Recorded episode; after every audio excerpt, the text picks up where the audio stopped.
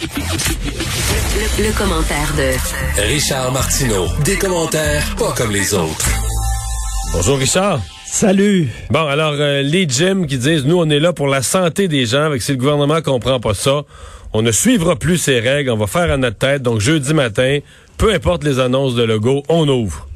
Et j'espère que les gens qui sont euh, membres de ces gyms-là vont avoir un meilleur jugement et qu'ils n'iront pas, même si les gyms sont ouverts. Moi, euh, je suis nouvellement membre d'un gym. Euh, j'aime beaucoup y aller. ça se voit.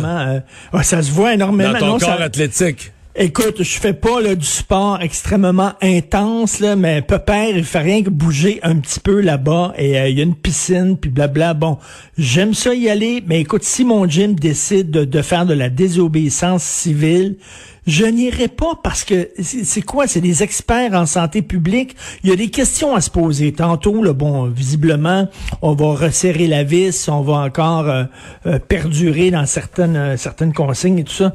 on va bon, on va certainement pas annoncer que les restaurants vont ouvrir. On va certainement pas annoncer que les gyms ont le droit d'ouvrir parce que lorsqu'on regarde les cas, le nombre de cas, là, on s'en va pas vraiment dans cette direction-là. Mais mais Christy, peut-on faire confiance au gouvernement et à la direction de la santé publique? C'est quoi cette affaire-là de faire la désobéissance civile? Nous autres, on s'en fout. On va ouvrir, on veut pas faire faillite. Ben, les restaurants veulent pas faire faillite. Veut dire, euh, il y, a, plein de commerces qui veulent pas faire faillite. Il y a plein, là, tout le monde va ouvrir. Tout le monde va s'en sacrer, mais on va ouvrir. Moi, je, Les bras m'en tombent. Est-ce que, le gouvernement, est-ce que le gouvernement peut tolérer ça? Ben non. Mais là, après ça, là, si tu acceptes ça, après ça, je sais pas ce qu'il va falloir faire. Là. Il va falloir qu'il envoie la, la, police contre 200 gyms. Envoyer des policiers, donner des contraventions euh, à qui? Euh, aux propriétaires? Est-ce qu'on va donner des contraventions aux gens qui, qui s'y trouvent aussi? Euh, écoute, ils peuvent pas accepter ça parce qu'après ça, tu ouvres une porte, tout le monde va rentrer dans, dans, dans le trou que cette porte-là ouverte. En plus, on a appris qu'un des porte-parole d'un gym euh, est un Hells, est un membre en, en règle des Hells Angels. On comprend pourquoi il ne respecte pas les lois du gouvernement. Mais écoute, là, on s'en va dans un bras de fer. tu vois, tu vois à quel point les gens et les, les gens sont écœurés, les gens euh, en, peuvent plus. Je peux comprendre ça. De l'autre côté, dans la cour du gouvernement, je pense que le gouvernement doit expliquer davantage. Là, il y a des régions qui vont passer de, du jaune au orange au rouge. Et les gens demandent, mais pourquoi on est au rouge, soudainement? Qu'est-ce, qui justifie ça? Ça peut pas être seulement le nombre de cas, parce qu'il y a des cas graves, et des cas bénins, le nombre de cas le nombre d'éclosions, puis le nombre de cas hospitalisés. Ben, c'est ça les trois critères. Mais là, mettons, en nombre de cas, je pense que le Saguenay-Lac-Saint-Jean serait pas loin de passer au rouge, présentement. Mais écoute, tu as vu ça, toi, moins de 24 heures avant euh, la conférence de presse de, de vendredi dernier, quand même, où on a mis dans la même salle deux gars qui ne se parlent pas beaucoup ces temps-ci, le maire de Lévis, le maire de Québec, qui étaient ensemble et qui disaient, là, on, est, on est sur le bord d'atteindre le point de rupture. Là, c'est pas dans quelques semaines, c'est dans quelques jours, ce qui veut dire concrètement que les chirurgies qui vont être qui vont être reportées et que les diagnostics des examens qui vont être reportés. On a tous en tête cette photo-là qu'on a vue dans le journal de Montréal il y a quelques jours, une mère de famille, une jeune mère de famille qui est aux soins palliatifs, qui a un cancer généralisé, ses jours sont comptés. Et elle, elle dit, c'est parce que j'ai eu mon diagnostic trop tard. On le sait bien, là.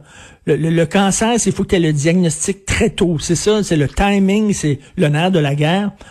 Et cette femme-là, ben, était un dommage collatéral, justement, de l'engorgement du système de santé. Bon, moins de 24 heures après cette conférence de presse-là, qui était très, très sérieuse, très importante, il y avait des gens qui manifestaient en disant, nous autres, on croit pas ça à la pandémie, on s'en fout. Qu'est-ce que tu peux faire contre ces gens-là? Il y avait un bonhomme de 74 ans, il n'y a jamais eu de première vague, il n'y a jamais eu de pandémie. Le bonhomme a 74 ans, il va peut-être se casser une hanche bientôt il va aller à l'hôpital et le médecin devra lui dire, ben, on devait vous opérer pour votre hanche.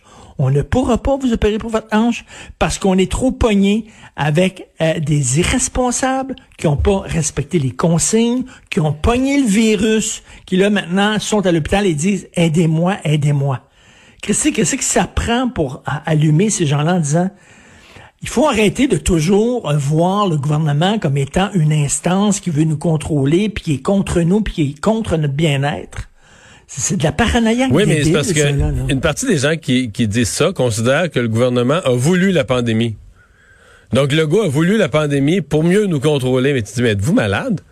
Sais, c'est parti de Chine. C'est Legault, es-tu pas rapport? Legault ou n'importe quel premier ministre de, de, l'Ontario, mais ils est tous dans le même sac. Je veux dire, ils sont tous pognés avec ça, mais le premier ministre, là, là présentement, c'est partout, là, en Pologne, en République tchèque, en... Penses-tu qu'ils se sont tous parlé, là? sais, ils se connaissent pas, les premiers ministres de tous les endroits où les premiers ministres, ils font tout. Mais penses-tu qu'il est content de voir, lui, qu'il y a un nombre de faillites incroyable? Je disais aujourd'hui ben dans le journal. Il pourra pas faire son programme dans plein de domaines, puis garder le budget du Québec balancé, puis paquet des affaires qu'il voulait faire, il y aurait plus moyen pourquoi, il aurait voulu mettre c'est le monde et c'est sûr quand ça va mal les gens viennent pas bien et ils disent n'importe quoi là.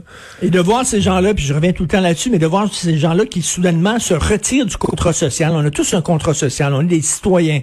C'est-à-dire on a un contrat avec la société, il faut faut prendre soin les uns des autres. Ces gens-là se retirent de leur contrat social en disant moi je suis une personne mais quand ils tombent malades et tabarnouche que la société et la collectivité est importante. Ouais, le système de santé, c'est ça, exactement. Eh, c'est bien important parce que c'est me myself and I. Je trouve ça dégueulasse. Tu veux revenir euh, sur euh, le débat, tu mets le mot en guillemets, qu'il y a eu hier à Tout le monde en parle. À ma connaissance, il n'y a pas eu de débat. Euh, ben, débat à Radio-Canada, c'est quatre personnes qui pensent la même chose. Ah, c'était, c'était, ça, c'est un débat. D'ailleurs, il faudrait rappeler euh, que Radio-Canada a un mandat, euh, une mission à respecter. Hein. vous allez sur le site de Radio-Canada, regardez la mission de Radio-Canada, c'est refléter la diversité, la diversité régionale, la diversité ethno-culturelle et la diversité d'opinion qui n'est beaucoup reflété, pas beaucoup respecté. À un moment donné, j'aimerais ça qu'il y ait un ministre du patrimoine ou une ministre du patrimoine qui rappelle à Radio-Canada qu'ils ont une mission, que c'est une télévision publique et qu'une mhm. télévision privée, sa mission, c'est de faire des profits. C'est ça, c'est une entreprise privée. D'après moi... D'après moi, sous les libéraux de M. Trudeau, à un moment donné, ça va arriver, ce que tu souhaites. oui, je il va, avoir, il va avoir un rappel à l'ordre assez ferme, merci. assez ferme. mais, mais hier, il y avait, il y avait euh, Webster euh, qui était là, euh, rappeur qui se dit historien et qui disait, bon, dans tout le débat avec le mot commençant par N, il dit, moi, ce qui m'énerve là-dedans, c'est que c'est les Blancs qui nous disent quoi penser, mais nous, puis il regardait les, les trois autres membres de la communauté noire qui étaient avec lui euh, pour dire exactement la même chose que lui. Il dit, mais pourtant, c'est les Noirs, c'est nous qui sommes touchés, donc écoutez-nous. Mais lui, il représente pas la communauté noire. Bratois, il pense pas comme lui. Macacoto pense pas comme lui. Danny Laferrière pense pas comme lui. Euh, Dominique Anglade ne pense pas comme lui. Et c'est quoi ces gens-là qui se disent, moi, je représente ma communauté? Je parle au nom de ma communauté. Je parle pas au nom des Blancs. Je parle pas au nom des hommes. Je parle pas au nom des hétérosexuels je parle en mon nom. Comment, comment tu peux dire je parle au nom des Noirs et nous, les quatre Noirs là, représentons la communauté noire? C'est faux. Tu sais, des affaires comme euh, la Ligue des Noirs du Québec. C'est quoi? Ils se réveillent un matin, ils ont appelé toutes les Noirs au Québec en disant bon, ça va être quoi la, la, la, là-dessus? Ils ont, ils ont le numéro de téléphone de toutes, toutes, toutes les Noirs, là. Puis ils les appellent le matin en disant ça va être quoi notre position sur tel sujet? La Ligue des Noirs parle au nom des Noirs. C'est de la foutaise totale, ça.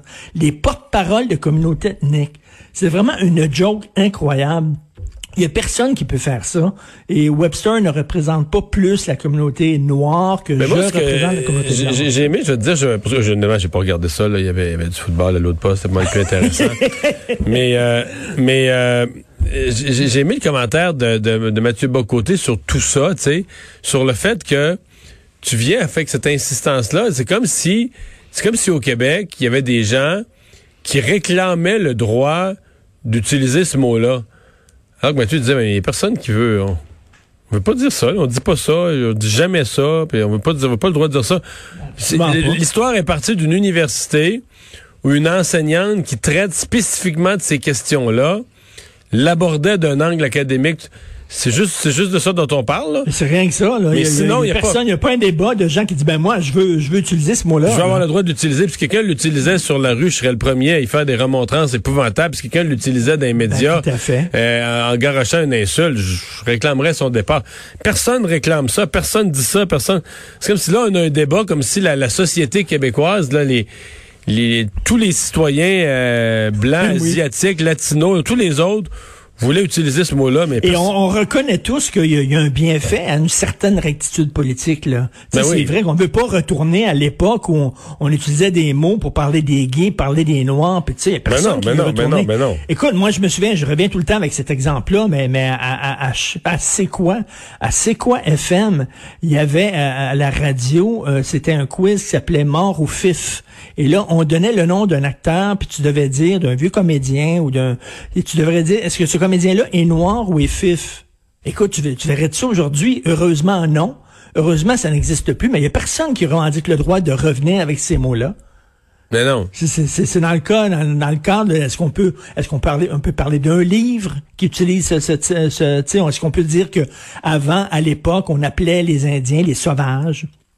On allait à Kaknawaga voir les sauvages dans leur tente, comme on allait au zoo voir euh, les les C'est épouvantable, mais ça c'est comme ça existait dans le passé. Eh ben, là. Ça existait. Comment est-ce que tu as le droit de nommer le passé? Parce que il faut il faut le montrer, il faut le montrer. Il y avait le palais des nains.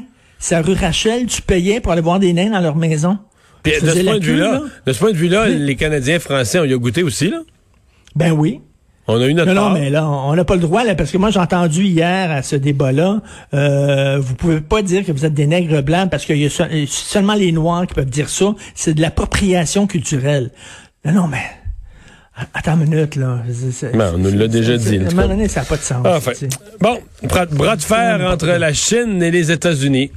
Écoute, les Américains ont retiré euh, les, les, les, les, les termes médias des journalistes, en fait, des journalistes qui représentaient supposément des médias chinois là-bas, ont retiré leur privilège de participer à des conférences de presse, ça, parce qu'on le sait fort bien que certains journaux chinois, ben c'est pas des journaux, c'est des services de propagande, et même pire que ça, ça sert souvent euh, à faire de l'espionnage. Ces gens-là, qui sont des, des, des, des employés directs euh, du gouvernement chinois, et là, la Chine pour euh, répliquer, euh, décider aux, autres aussi là, de, de, de, de sévir contre des, des organismes euh, américains, des, des médias américains qui, qui sont en Chine. Et ça, ça me fait penser récemment le Canada a dit peut-être qu'on pourrait recevoir comme euh, comme euh, euh, réfugiés des, des militants pro-démocratie à Hong Kong. Ok, leur leur sécurité est en danger là-bas.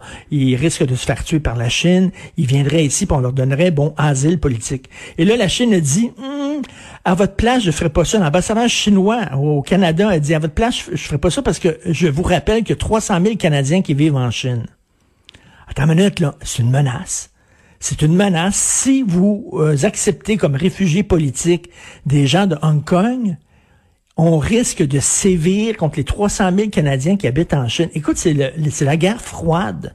Nos parents ont connu vu que... Euh, la période de la guerre froide contre la Russie. Nous autres, on est en train de revivre une guerre froide avec la Chine. Mais tu as vu que le nouveau chef conservateur, Aaron O'Toole, il est là-dessus big time, là intraitable. Non, non, il n'y a, pas une semaine, pour le meilleur et pour le pire, qu'on soit d'accord ou pas avec lui, il n'y a pas une semaine qui met pas sur Twitter des messages comme quoi il faut se tenir debout face à la Chine. Ben, écoute, l'ambassadeur chinois, l'ambassadeur chinois qui dit, je vous rappelle que 300 000 Canadiens qui vivent en Chine ben, c'est une menace. Et moi, je parlais à Guy Saint-Jacques, ancien ambassadeur canadien en Chine.